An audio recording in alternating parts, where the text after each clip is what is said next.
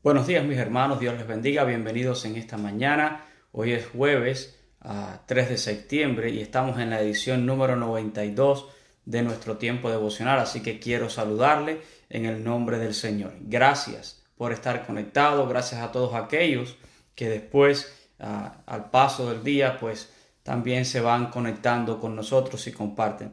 Y es gracioso, ¿verdad? Tengo que contarles hoy una cosa que me acaba de, suceder. Y hay veces que hasta que no nos suceden algunas cosas no le damos crédito. Ah, durante esta pandemia yo he oído hablar mucho acerca de que los números son imprecisos, de que hay gente que eh, le están dando resultados que no son y demás. Y uno oye todo ese tipo de comentarios, pero hasta que no le pasa a uno, no lo cree, ¿verdad?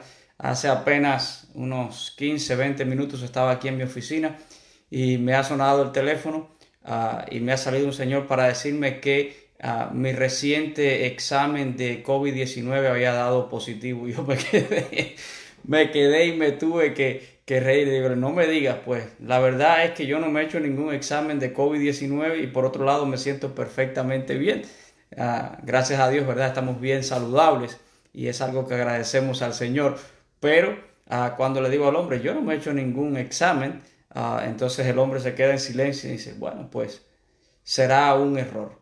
Y yo digo, wow, ¿cuántos errores habrán cometido como esto? No sé de dónde habrán sacado mi nombre y mucho menos que ah, eh, estaba positivo al COVID-19. Nada, cosas que pasan y ya ustedes ven cómo está este mundo de, loco, ¿verdad? Por eso tenemos que confiar en Cristo Jesús y no en el hombre. Ah, el hombre tristemente nos va a defraudar en muchas ocasiones. Qué bueno a todos los que se conectan en esta mañana y agradecemos a Dios por todas las cosas buenas que Dios nos ha dado en medio de todos estos días que han sido ah, días ah, difíciles. Anoche estuvimos viendo a través de las redes también el funeral de nuestro hermano Evidio Valdivia allá en Nueva Jersey, a diácono de nuestra querida iglesia Nazaret y celebramos la vida del hermano, un hombre muy sencillo, un hombre que sirvió al Señor con todas sus fuerzas. Hoy voy a compartir con ustedes un par de versículos en Filipenses capítulo 3, versículos 7 y 8. Este texto es muy conocido por todos, lo hemos leído muchas veces, pero siempre podemos encontrar, ¿verdad?, una palabra fresca de parte de Dios para nuestras vidas. Y dice la palabra de Dios, Filipenses 3, 7 y 8, expresa allí el apóstol Pablo, pero cuantas cosas eran para mí ganancias, las he estimado como pérdidas por amor de Cristo, y ciertamente aún estimo todas las cosas como pérdidas por la excelencia del conocimiento de Cristo Jesús, mi Señor, por amor de lo cual lo he perdido todo y lo tengo por basura para ganar a Cristo. Y miren, ah, cuando nosotros llegamos a este país, cuando, y casi todos los que me escuchan, ¿verdad? Somos inmigrantes, Creemos que estamos a veces en una autopista de competencia. A todos llegamos aquí con ese afán de conquistar lo que le llaman el sueño americano. Sueño que para algunos se ha convertido en una pesadilla, aunque ciertamente Estados Unidos es una tierra donde se puede soñar y donde se pueden realmente conquistar los sueños. Pero ah, yo creo que esto de alcanzar los sueños ha llevado a tantas personas al afán, a la ansiedad y a perder eh, el enfoque verdadero ah, de la vida. Ah, a veces las personas piensan que cuando llegan a este país es como entrar en una autopista de carrera y usted está ahí en su auto y todo lo que le importa a usted es ganar, prevalecer, ver cuánto puedo lograr, cuánto puedo alcanzar. Aquí en Miami hay varias ah, autopistas, algunas más mencionadas que otras. hay una que se llama el Dolphin Expressway, pero tiene un nombre eh, más común con el cual todos la conocemos acá, ¿verdad? Todo el mundo dice el 836 porque es el número de esta autopista, el 836, el Dolphin Expressway.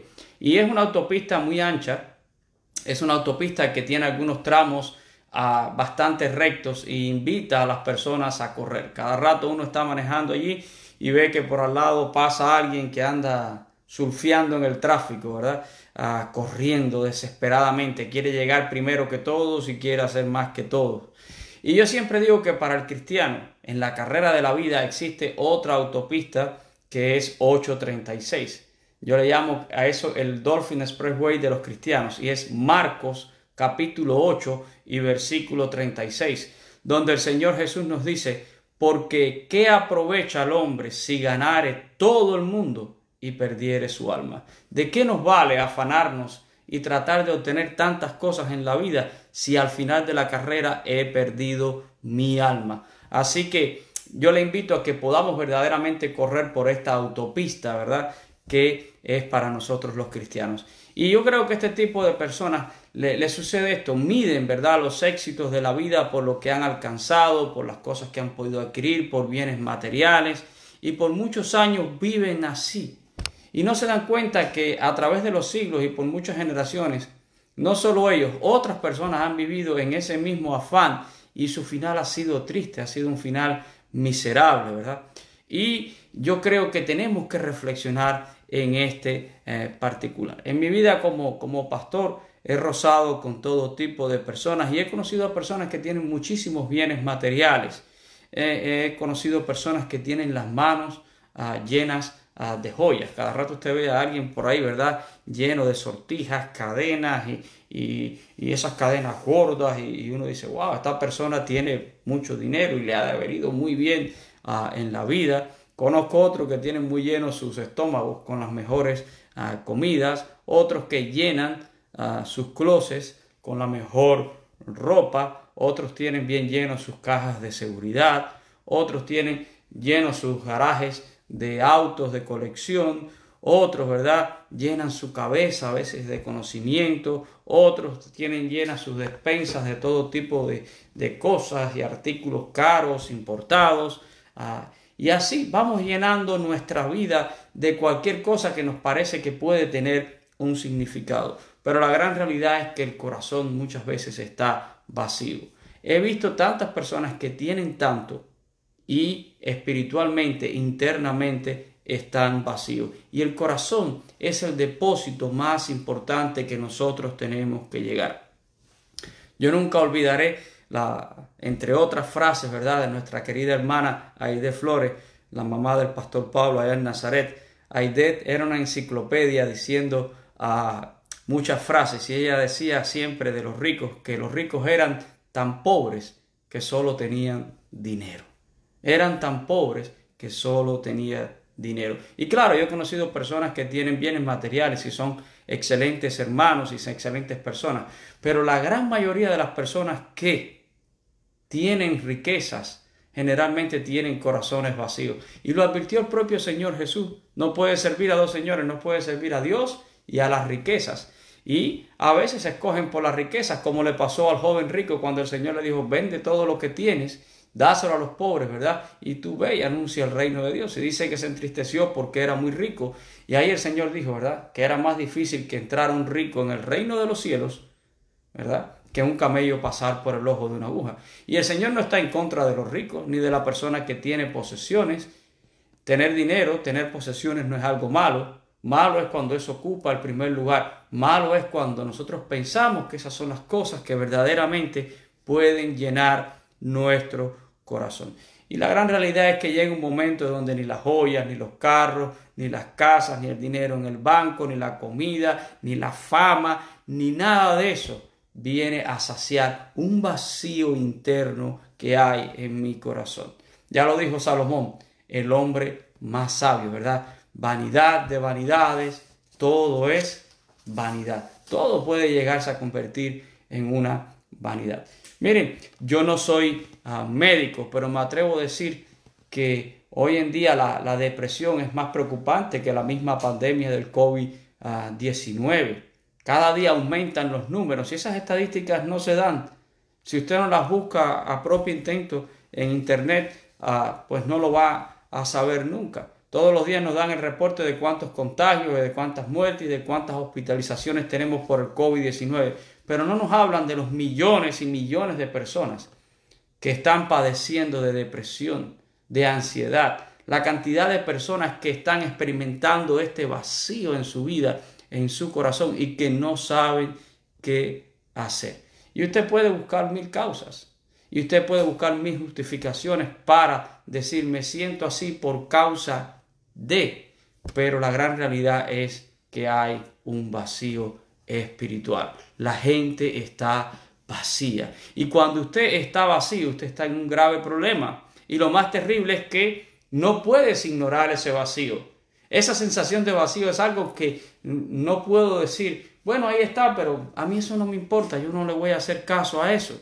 No, esa sensación se hace patente, se hace tangible, se hace sentir. La persona no lo puede ignorar y es difícil convivir con esa sensación de vacío. Por tanto, el ser humano entonces intenta llenarlo, intenta ver cómo puede remediar, porque no quiere sentirse así. Y ahí salen tantos consejeros y tantas personas hoy en día hablando y diciendo muchas cosas, especialmente aquellos que tienen recursos y pasan por esto. Mira, yo creo que lo que debes de hacer es eh, buscarte un buen trabajo, ponerte a trabajar para que te mantengas ocupado, para que tu mente esté ocupada y para que así no tengas que estar pensando tanto. Otras personas a veces dicen, mira, ah, búscate a alguien para que no te sientas así solo o viaja, de ¿verdad? Te vas a sentir mejor. Pero la gran realidad es que el diablo usa todas estas cosas solo para tratar de mitigar un vacío que solo Jesucristo puede llenar. Pero hasta que tú no entiendas eso en tu vida, tú vas a tratar de llenar ese vacío con otras cosas. Otra de las estrategias que usa el diablo hoy en día es el Internet, ¿verdad? El Internet, las redes sociales se han vuelto una, puerta de escape para muchísimas personas donde tratan de llenar ese vacío. Y tenemos tantas personas que están atados, que están esclavizados a las redes sociales. Es increíble, ¿verdad? El daño que esto puede ocasionar. Conozco una persona que la conozco por años y esa persona ah, ahora está un poco más, yo diría, calmada eh, eh, en esto pero tuvo una etapa en su vida donde si no ponía, si no subía más de 30 cosas diariamente a las redes sociales, les estoy diciendo mentira. Más de 30 veces al día subía y posteaba ah, en sus redes. Y yo decía, esta persona tiene que vivir esclavizada a su teléfono, porque en qué momento, ¿verdad? Ah, esta persona puede hacer el resto de las tareas de su vida si se pasa el día posteando cosas. Y las cosas que ella posteaba eran cosas que obviamente encontraba navegando también por internet. Así que yo diría que gran parte de su día transcurría en las redes ah, sociales. Y, esto va desarrollando un perfil ah, psicológico, ¿verdad? Que va mostrando un gran vacío interior.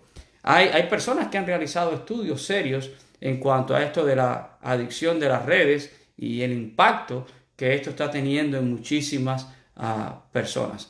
Incluso ah, este estudio que les estoy hablando llegó a establecer como uno de los resultados que las personas que, que son tan frecuentes en las redes piensan que si no muestran una vida en las redes sociales es como si no tuvieras vida. O sea, si no enseño a través de las redes que estoy vivo y que estoy haciendo algo, es como si no tuviera vida. Pero esto es una mentira, usted está vivo y usted tiene una vida y no tiene que estar mostrando constantemente su vida. Yo no quiero decir que en algún momento usted no pueda compartir algo de su vida, todos lo hacemos. A mí cada rato me gusta subir una foto a internet o me gusta compartir alguna bendición, algo que, que verdaderamente ha tocado mi vida, pero no me paso todo el tiempo mostrando mi vida en las redes sociales. Pero muchas personas piensan, si no hago esto es como si no tuviera una vida. Nadie se va a enterar que estoy aquí. Mi vida no tiene significado si otros no saben que existo. Y eso habla de ese vacío, de esa falta de identidad. Eso habla de esa necesidad interna que tenemos de significado en la vida. Miren, este estudio dice que una de cada tres personas se siente peor y más insatisfecho con su persona y con su vida después de visitar las redes sociales. Usted ve, por ejemplo, un video en las redes sociales donde hay alguien que está haciendo ejercicios y ha bajado muchas libras y está musculoso y de pronto usted mira y dice, yo tengo mi, mi pancita, ¿verdad? O tengo mis arrugas o tengo... y usted comienza a sentirse ah, mal. Las fotos de las vacaciones, dicen los expertos, que son el número uno que genera más resentimiento en otras personas. Porque usted y yo vivimos en un mundo de gente agotada, de gente agobiada, de gente que están fastidiadas. Y cuando entran a las redes sociales y ven a otros vacacionando, algo comienza a retorcerse dentro de uno y dice, mira esto, yo trabajando, yo con esta vida que estoy que no me alcanzo, que no puedo, y mira fulano en Venecia, míralo en París, míralo anda por Madrid, míralo está en tal lugar, o mira qué playa más bonita, y mira qué hotel, y mira qué vida, y mira qué parque, y mira, y yo aquí, y no tengo oportunidades ni tan siquiera para ir al parque aquí de mi comunidad y llevar a mi hijo a montar una bicicleta. Nos sentimos mal, nos sentimos incómodo, ¿verdad? La gente baja su autoestima muchas veces cuando visita a las redes sociales. Y son mayormente las personas de baja autoestima las que se hacen adictos a las redes sociales porque las redes sociales permite fanfarronear y fantasear referente a su vida. Más del 90% de lo que se publica en las redes sociales está empaquetado en un ambiente de, de positivismo, y de felicidad. Pero las redes sociales muchas veces no muestran la realidad de la vida. Y nosotros vivimos en un mundo donde el Señor Jesús nos ha dicho que tendremos aflicción, pero que tenemos que aprender a confiar en Él, porque Él es el que ha vencido al mundo. Así que tenemos, ¿verdad?, que entender esta realidad. Solo Cristo trae verdadero significado a nuestra vida.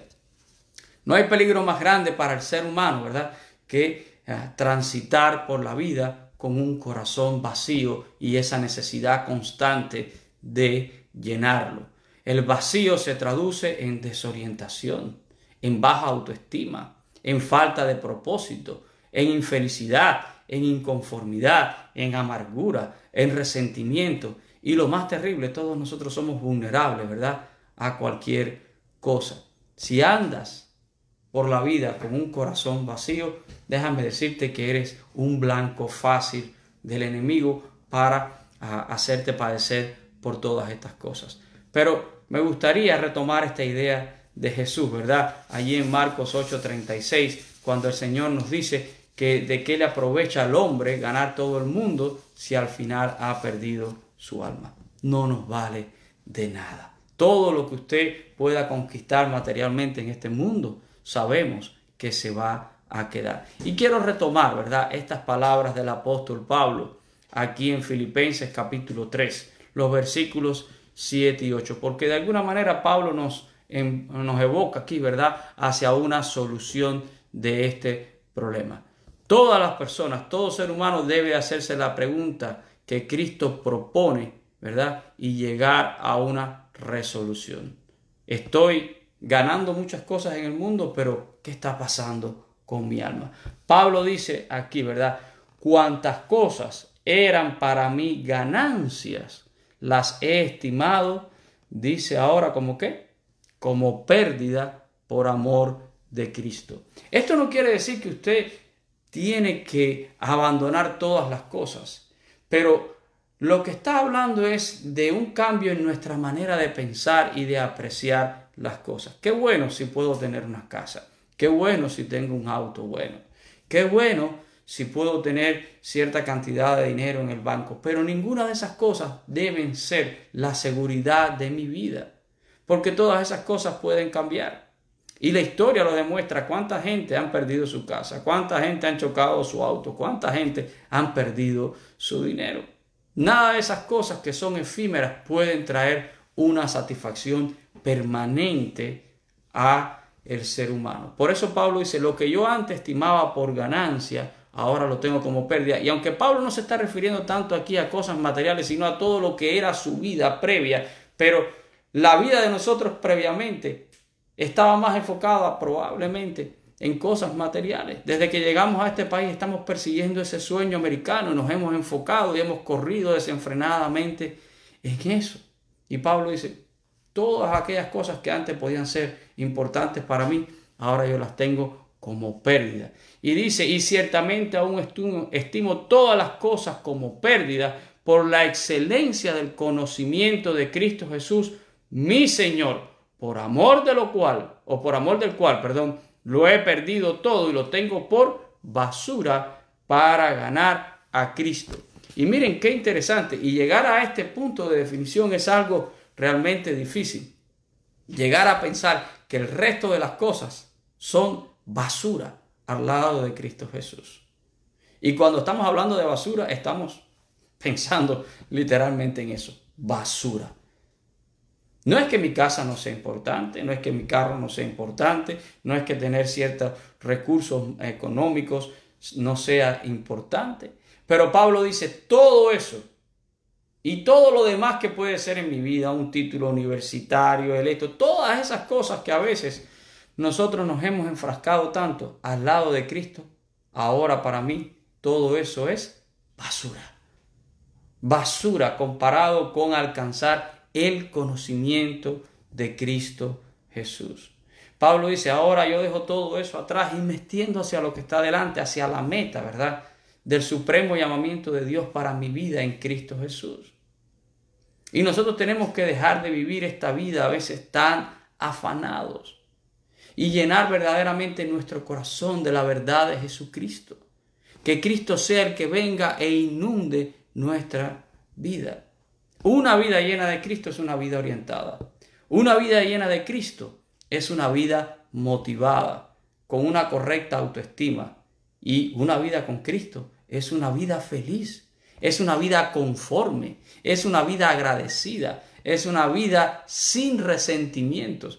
Usted puede ver las redes sociales y ver a fulano que está a lo mejor en Santorini allá, ¿verdad? Bien. Y uno lo que puede decir, qué bueno, me alegro por esa persona. Amén. Gloria a Dios que se lo permitió. Yo tendré que seguir yendo aquí a Naples o a Miami Beach o cualquier otro lugar que es donde puedo acceder ahora. No tengo por qué ganar un resentimiento en mi corazón. No tengo por qué sentirme desanimado por esas cosas. Si Dios me ha concedido a mí mucho. Así que una vida con Cristo me da esa verdadera valoración, esa verdadera llenura, ¿verdad? Al final todos vamos a terminar la carrera. Y la carrera no se gana por haber ido a un lugar o por haber ido al otro, por haber alcanzado esto o haber alcanzado lo otro. La carrera no se va a ganar porque en la vida pudiste comprar una casa grande. La carrera no la vas a ganar por haber tenido un buen carro. La carrera no la vas a ganar por haber creado una gran cuenta de banco. La carrera la vas a ganar por haber llegado a la meta, enfocado, poniendo los ojos en Jesús, autor y consumador de la fe. Eso es lo que verdaderamente te hará un triunfador. Cuando llegue el momento, ¿verdad? Cuando tengamos que abandonar este mundo, nos aguarda una eternidad con Dios. Y tristemente muchos no alcanzarán esa eternidad porque su enfoque ha estado en, esta, en los afanes de este mundo, en las cosas, ¿verdad?, que están a su alrededor en esta carrera. ¿De qué le vale al hombre ganarlo todo si al final ha perdido su alma. Así que te invito, hermano, a que puedas correr la carrera de tu vida enfocado y a que verdaderamente puedas recibir y experimentar la llenura de tu corazón con la verdad de Jesucristo, con la presencia de Dios en tu vida. Nada satisface más que eso, ¿verdad? Hay ah, un himno precioso que que dice, solo Cristo satisface, ¿verdad? Solo Cristo puede llenar este corazón. Vamos a orar en esta mañana. Padre, yo te doy gracias por poder compartir tu palabra a través de las redes sociales. Y te agradecemos, Señor, porque tú das verdadero significado a nuestras vidas, verdadero sentido. Hay tantas personas, Señor, llenos de bienes materiales, lleno de todas las cosas que este mundo ofrece, pero su corazón está vacío. Su corazón tiene esa sensación de inconformidad. En ese corazón muchas veces hay resentimiento, hay amargura, porque Señor, sencillamente tú no estás. Permite, Señor, que cualquier persona que escuche esta palabra, no la palabra mía, sino la palabra tuya, Señor, pueda entender que no le vale de nada alcanzar todo en esta vida si su alma se ha perdido. Y el único que puede salvar el alma es Cristo Jesús. El único que puede darnos verdadera redención es Cristo Jesús. El único que puede darnos un significado de vida es Cristo Jesús. El único que puede traer plenitud a mi vida es Cristo Jesús. El único que me puede llenar de gozo es Cristo Jesús. Por tanto, Señor, permite que nuestro enfoque sea similar al del apóstol Pablo, el cual llegó a estimar todas las cosas que antes en su vida él las tenía por ganancia como basura. Todo comparado al lado tuyo, Señora, comparado a tu verdad, comparado al conocimiento tuyo, es basura en este mundo. Y nosotros tenemos que ponerte a ti en alta prioridad en nuestras vidas. Ayuda, Señor, en esta mañana a cada uno de mis hermanos. Bendíceles grandemente. Obra salvación, Señor, en aquellos que no te conocen. Obra sanidad en aquellos, Señor, que están enfermos. Señor, obra provisión en aquellos que tienen necesidad en este día. Tú eres el Dios que puede suplir todas las cosas, pero sobre todo que podamos, Señor, sentir esa llenura tuya hoy en nuestro corazón, que tú traes verdadero significado a nuestras vidas. Bendice, Señor, a cada uno de tus hijos. Te lo imploro en esta mañana, en el nombre de nuestro Salvador, Cristo Jesús. Amén y amén. Gracias, mis hermanos. Gracias a todos los que están conectados ahora mismo con nosotros a través de las redes, a todos aquellos que lo harán en el resto del día. Les ruego, ¿verdad?, que se vuelvan a conectar con nosotros, que compartan siempre la palabra de Dios. Recuerden que este domingo continuamos con nuestra serie hablando acerca de los valores cristianos, un tema ah, de mucha actualidad en nuestro país y queremos, ¿verdad?, a través de la palabra de Dios acercarnos con mucho respeto a este tema. Que Dios les bendiga en este día y que la paz de Jesucristo pueda estar en la vida, en el corazón de cada uno de ustedes. Dios les bendiga, hermanos. Amén.